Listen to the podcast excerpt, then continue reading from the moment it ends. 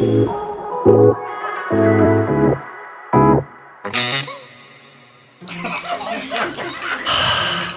repas de famille. À l'entrée, on parlait du beau temps. À l'heure du poulet rôti, de l'oral du bac de mon neveu. Et au fromage, de la guerre. Heureusement, presque personne n'avait plus faim pour le dessert, mais le fromage, lui, s'est éternisé. Et a failli se terminer en guerre de tranchées. Pendant que ma tante trouvait la guerre trop salée, mon oncle la trouvait bien assaisonnée. D'un côté de la table, j'entendais Mais c'est pas possible Mais comment peut-on encore faire la guerre aujourd'hui? Comme si 2023 était forcément mieux que 1543. Et de l'autre côté de l'assemblée, une voix plus grave rétorquait sarcastique. Oui tiens, de quelle façon pourrait-on encore la faire? Pour détendre l'atmosphère, j'ai pensé à ma série préférée et j'ai dit n'importe quoi. Avec des dragons et du feu grégeois J'ai provoqué un blanc aussi blanc que le drapeau de la paix et on s'est remis à parler du dessert. Ma référence à Game of Thrones avait sauvé mon éclair. Mais en rentrant, j'ai continué à y penser. Je me suis dit que la guerre, ce n'était pas si simple que ça, alors j'ai transposé ma famille dans l'univers de Westeros. Dans la série, toutes les familles s'allient, se trahissent et s'entretuent de toutes les façons possibles.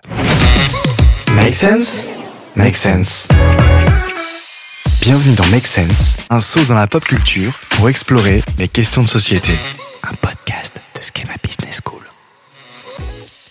Alors, pour transformer le café du commerce qui posait de bonnes questions en conseil de guerre élaboré qui donnerait de bonnes réponses, j'ai invité Frédéric Munier. En plus d'être le directeur de l'école de géopolitique de Schema Business School, c'est un grand fan de Game of Thrones.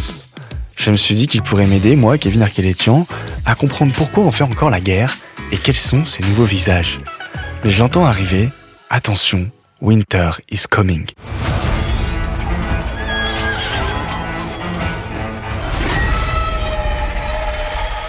Bonjour Frédéric Munier. Bonjour Kevin. Comment peut-on encore faire la guerre aujourd'hui? C'est vrai ça. Même George Martin, l'auteur de Game of Thrones, a choisi un univers médiéval pour son roman sur la guerre, comme si la guerre était forcément quelque chose d'archaïque, l'apanage de l'homme du passé. La guerre est-elle forcément une régression et la paix un progrès? Alors c'est une bonne question, on va dire c'est beaucoup de bonnes questions. Je crois que si George Martin a choisi un univers médiéval fantastique, c'est un petit peu pour faire une métaphore du présent bien sûr. Et à bien des égards, euh, ce qu'il dit s'applique encore aujourd'hui.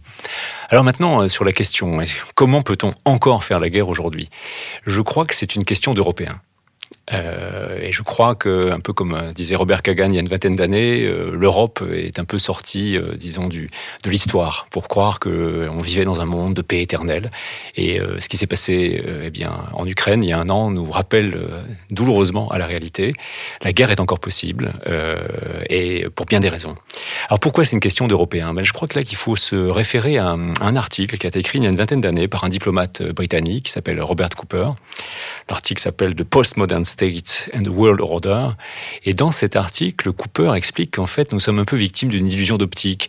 On a l'impression que les pays européens ne peuvent plus faire la guerre, les pays européens occidentaux, c'est sûr. Mais il y a d'autres guerres. On voit des guerres civiles un peu partout. Il y a quasiment plus de guerres interétatiques aujourd'hui. Et en fait, Cooper explique que lorsqu'on voit une carte, eh bien, on voit des États. Mais qu'en réalité, il y a trois natures d'États complètement différents. Il y a ce qu'il appelle les États postmodernes, les États modernes et les États pré-modernes. Et chacun de ces États fonctionne de manière très différente et certains ont plus tendance que d'autres à se faire la guerre. Alors je m'explique euh, en deux mots. Si c'est une question d'Européens, c'est parce que, dit Cooper, l'Europe l'Union européenne, a fortiori, est plutôt euh, un État, vous une somme d'États postmodernes. Dans les États postmodernes reposent sur la collaboration. Pour eux, faire la guerre, c'est une défaite. On doit tout pouvoir résoudre par le dialogue, la négociation, des accords. Les États modernes, euh, eh sont des États un peu du type du 19e siècle, un État, des frontières, une affirmation de puissance. C'est la Prusse du 19e, c'est l'Allemagne quelques décennies plus tard, euh, en 14-18, en 39-45. C'est la Russie aujourd'hui. À certains égards, c'est aussi les États-Unis. Ce sont des États jaloux de leur puissance qui l'expriment et qui sont prêts à faire la guerre s'il le faut. S'ils sont attaqués, bien sûr, on pense aux États-Unis après 2001, mais ils attaquent également, euh, bien sûr. Et puis, il y a ce que Cooper appelle les États prémodernes. Ce sont des États dans lesquels, en fait, la forme étatique ne fonctionne pas bien. Il y a des tribus ou des bandes armées. On pense aujourd'hui à la Somalie, par exemple, euh, au Soudan, à la République démocratique du Congo, par exemple. Et ces États coexistent. La guerre ne vient pas effectivement des États postmodernes comme les États européens, elle vient plutôt d'États modernes, ou au contraire, provoquées, ces guerres sont provoquées par l'effondrement des États qui deviennent des États prémodernes en quelque sorte. Et donc, euh, comment peut-on faire la guerre aujourd'hui? Peut-être que nous, Européens, la guerre nous semble impossible. D'ailleurs, Raymond Aron disait dès les années 60 que les démocraties ne se faisaient pas la guerre, et c'est vrai. Elles ne se font pas la guerre entre elles, mais elles peuvent la faire. Les États-Unis ont mené depuis 40 ans un très grand nombre de guerres ou d'interventions. Et puis, vous avez des États eh bien, qui, encore une fois, soucieux ou jaloux de leur puissance, sont prêts, voient la guerre comme une forme euh, de politique ou de continuation de la vie politique par d'autres moyens, comme dirait Clausewitz. On compare souvent Game of Thrones et Le Seigneur des Anneaux, deux sagas médiévales et fantastiques dont la guerre est le nerf, mais dont le nerf de la guerre n'est pas le même. Lequel explique le mieux, selon vous, les relations internationales d'aujourd'hui? Alors, aucune hésitation, Game of Thrones. Ce qui est gênant dans Le Seigneur des Anneaux, qui est quasiment, fond, une parabole biblique, c'est qu'on est dans l'affrontement du bien et du mal. Et c'est très embêtant parce que les guerres ne font jamais s'affronter le bien et le mal. Il peut y avoir des êtres maléfiques. On pense évidemment euh, à Adolf Hitler ou à des tyrans sanguinaires qui ont, parsemé l'histoire. Mais les combattants qui sont avec eux ne sont pas des orques, ce ne sont pas des monstres, ce sont des humains animés d'idéologie. Le Seigneur des Anneaux nous induit en erreur en nous faisant penser que toute bataille est une bataille du bien contre le mal. Dans le Seigneur des Anneaux, il n'y a pas de motivation d'argent, il n'y a pas de sexe, euh, il n'y a pas d'envie, il n'y a pas de cupidité. Hein, il y a le bien et puis le mal. Il y a les elfes euh, lumineux, euh, il y a Sauron maléfique.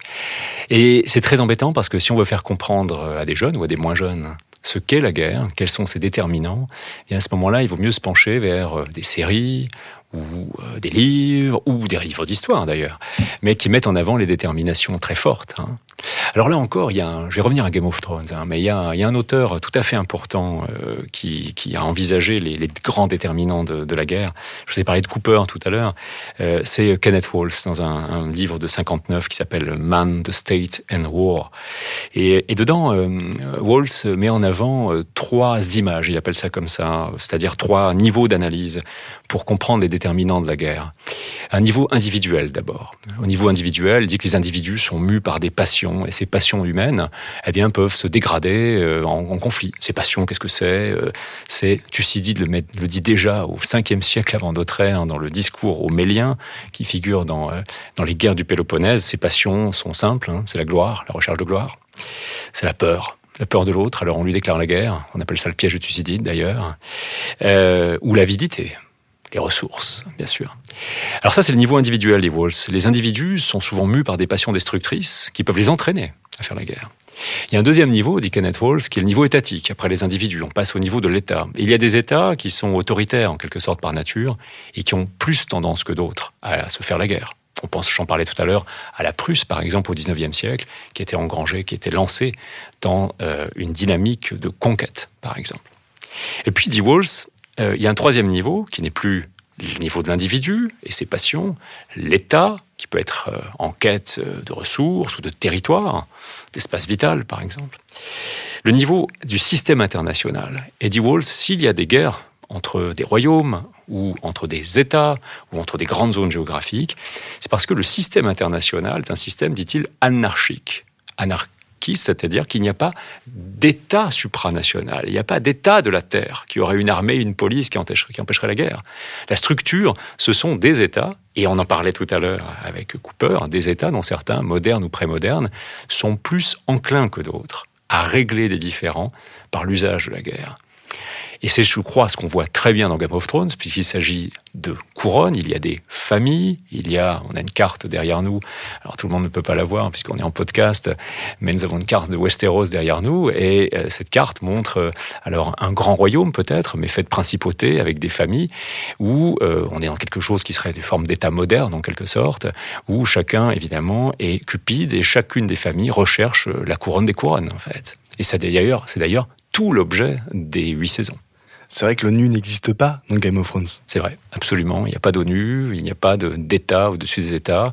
Et ça marche tant que le roi est reconnu. Or, on le sait, euh, la série, évidemment, à la fin de la première saison, euh, la main du roi euh, est tuée, le Premier ministre, le roi en titre meurt, on l'aide un peu. Et à ce moment-là, eh bien, la succession pour la couronne commence. Et donc, le jeu d'échecs euh, commence à la fin de la première saison quand tout est mis en place. Et à ce moment-là, eh bien, on est bien dans des relations entre familles, euh, concurrentes, euh, dont chacune veut avoir la couronne.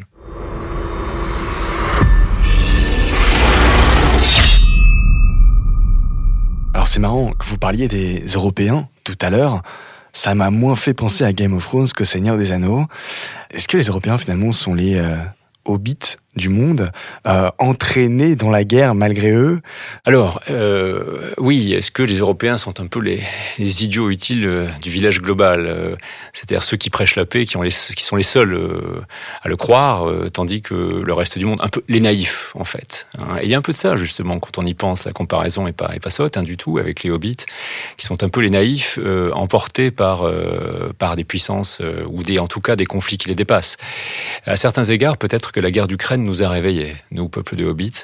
La guerre est à nos portes, les États recherchent, euh, sont dans une dynamique de quête de puissance, euh, d'affirmation euh, de, de, de conquête. Et la guerre d'Ukraine nous a violemment ramenés à l'histoire, en quelque sorte.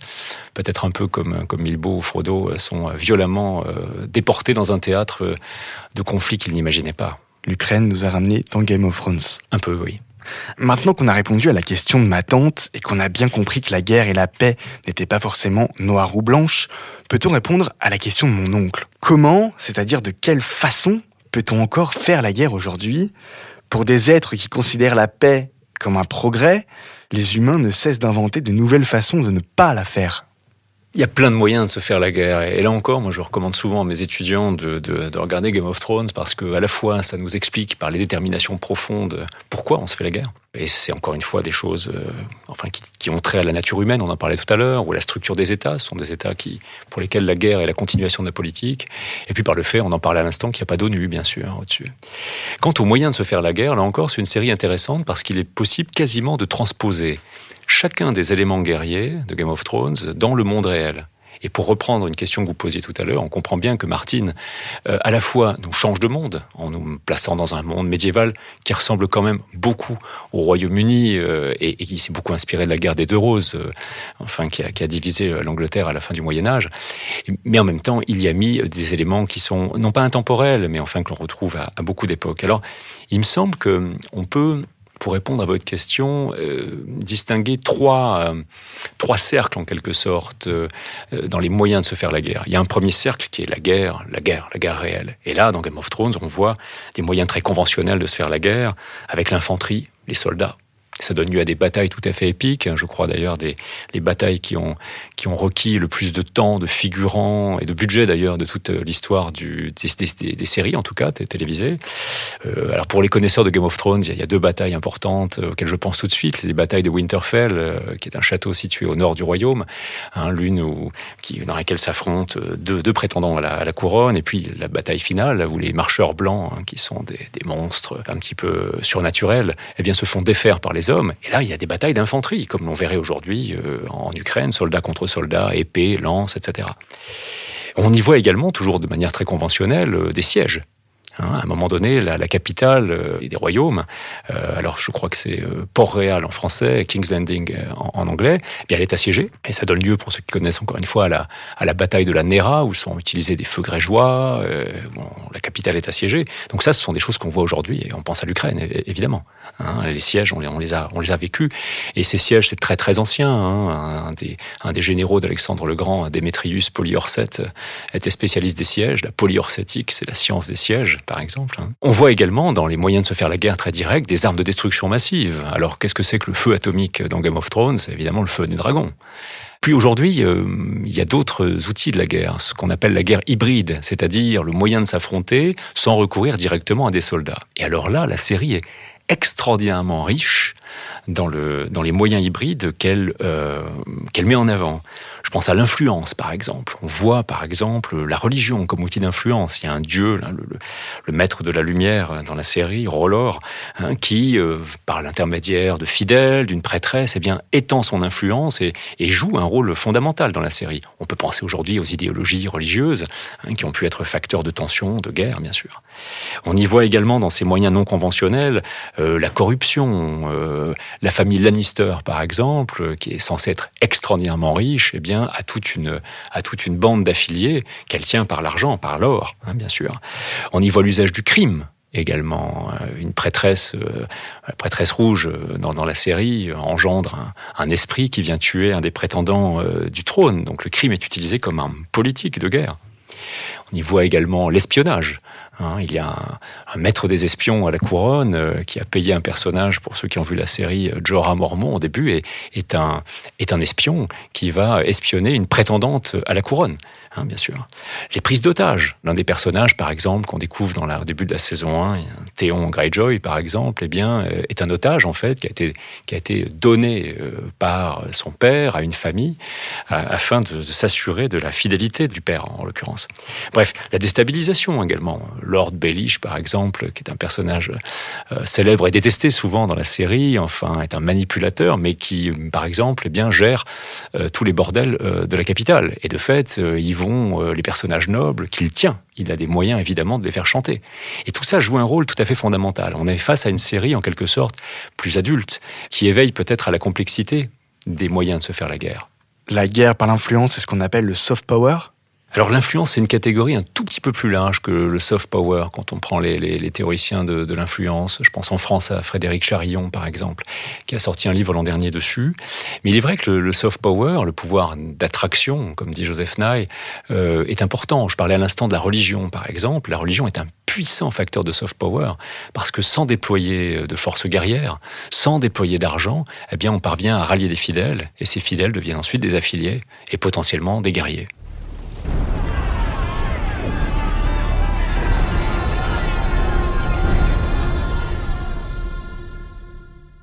Maintenant que vous le dites, tous les types de guerres sont dans Game of Thrones. Quand je pense aux marcheurs blancs, est-ce qu'on pourrait pas les voir finalement comme un virus, puisqu'après avoir tué, ils ressuscitent les cadavres et les contaminent? C'est une forme de guerre numérique? Ah ben là encore, je crois que bon, Martine est, sauf un idiot et on, comprend que euh, bon, il développe un imaginaire propre, mais les, les, références actuelles sont, sont visibles. Alors c'est vrai que j'y avais pas pensé, mais les marcheurs blancs, on peut les voir effectivement comme un virus, hein, puisqu'ils tuent, ils infectent en fait leur, leur, victime, ils l'infectent euh, et, la font passer dans, le camp. Donc c'est un, ordinateur, infecté qui travaille pour l'ennemi. Euh, L'analogie me semble très juste. Euh, alors outre le fait que comme tout virus, euh, ils inspirent la peur. Hein. Un virus qu'on essaye d'arrêter avec un mur de glace euh, un mur de glace, non, plutôt un firewall, si on suit votre analogie. Il me semble que le, mur, le mur est fait pour arrêter, pour arrêter les marcheurs blancs, ces, monstres qui viennent euh, du nord. Et là, à nouveau, il y a plusieurs niveaux d'analogie là chez Martine, parce qu'évidemment, on peut penser à un virus informatique qu'il convient d'arrêter par un firewall, qui est inversé, hein, qui devient de la glace. Mais euh, c'est aussi une analogie très très directe au mur d'Adrien, qui sépare l'Angleterre de l'Écosse. Et d'ailleurs, à l'époque où les Romains l'ont construit, eh ils voulaient se protéger des Pictes, qui étaient supposés être des sauvages et dans la série, le peuple qui vit euh, au nord, à côté des marcheurs blancs, ce sont des sauvageons. Décidément, tous les types de guerres sont dans la nature de Game of Thrones. Euh, les guerres conventionnelles. Oui, c'est vrai, on l'a vu, hein, les, épées, euh, bien sûr, donc l'infanterie, mais les soldats, les dragons aussi. Les guerres hybrides Oui, alors bien sûr, c'est l'influence, c'est l'espionnage, c'est la prise d'otage, c'est la déstabilisation. Et ça s'arrête là? Eh bien non. Et c'est là encore une fois où je trouve Martin extrêmement puissant. À la différence de Tolkien, chez Tolkien, on ne sait pas comment est financée la guerre, par exemple. Euh, on ne sait pas. Chez Martin, par exemple, il envisage le nerf de la guerre, qui est l'argent. Et on le sait tous, euh, la banque, la banque de fer, qui se trouve à Bravos, qui est une ville portuaire, c'est elle qui finance euh, la guerre et qui finance les armées. Et des fois, dans certaines batailles, d'ailleurs, elle finance les deux camps pour s'assurer d'être soutenu ensuite par le camp du vainqueur. Et ça, c'est une dimension qui est très forte, euh, car euh, Martine envisage, encore une fois, toutes les dimensions de, la guerre. Le cœur, les batailles, hein, les moyens détournés pour gagner la guerre, et enfin, en quelque sorte, ce qui permet simplement la guerre. Et on l'oublie trop dans le Seigneur des Anneaux, on ne sait pas qui lève les armées, comment Aragorn lève les impôts. Euh, il n'est jamais question de tout ça. Une dernière chose en plus peut-être, euh, euh, Martine envisage également la question des alliances. Alors, bon, il serait trop long de développer tout ça, mais en géopolitique, énormément de théoriciens se sont intéressés aux alliances, comment se forment-elles, etc. Or, alors, chez Martine, évidemment, puisque dans un monde médiéval, les alliances passent par le mariage, et les mariages même. Il y a des personnages féminins, alors je pense à l'une en particulier dans la série, qui est mariée rien moins que trois fois, parce qu'à chaque fois son mari meurt, mais elle est utilisée comme une monnaie d'échange. Hein. Alors, euh, alors aujourd'hui c'est peut-être moins net, néanmoins euh, ces questions, encore une fois, alliance, argent, elles sont au cœur aussi de Game of Thrones. Et eh oui, pour faire de la guerre, il faut des amis et de l'argent. C'est peut-être ce qui nous sauvera de mon oncle. Mais je vous le souhaite. Merci Frédéric Minier. Merci Kevin. si vous ne voulez pas rater les prochains épisodes, abonnez-vous à Make Sense sur votre plateforme favorite. Vous y trouverez tous les épisodes déjà publiés. Et pour en savoir plus sur l'école et ses différents programmes, rendez-vous sur schema.edu.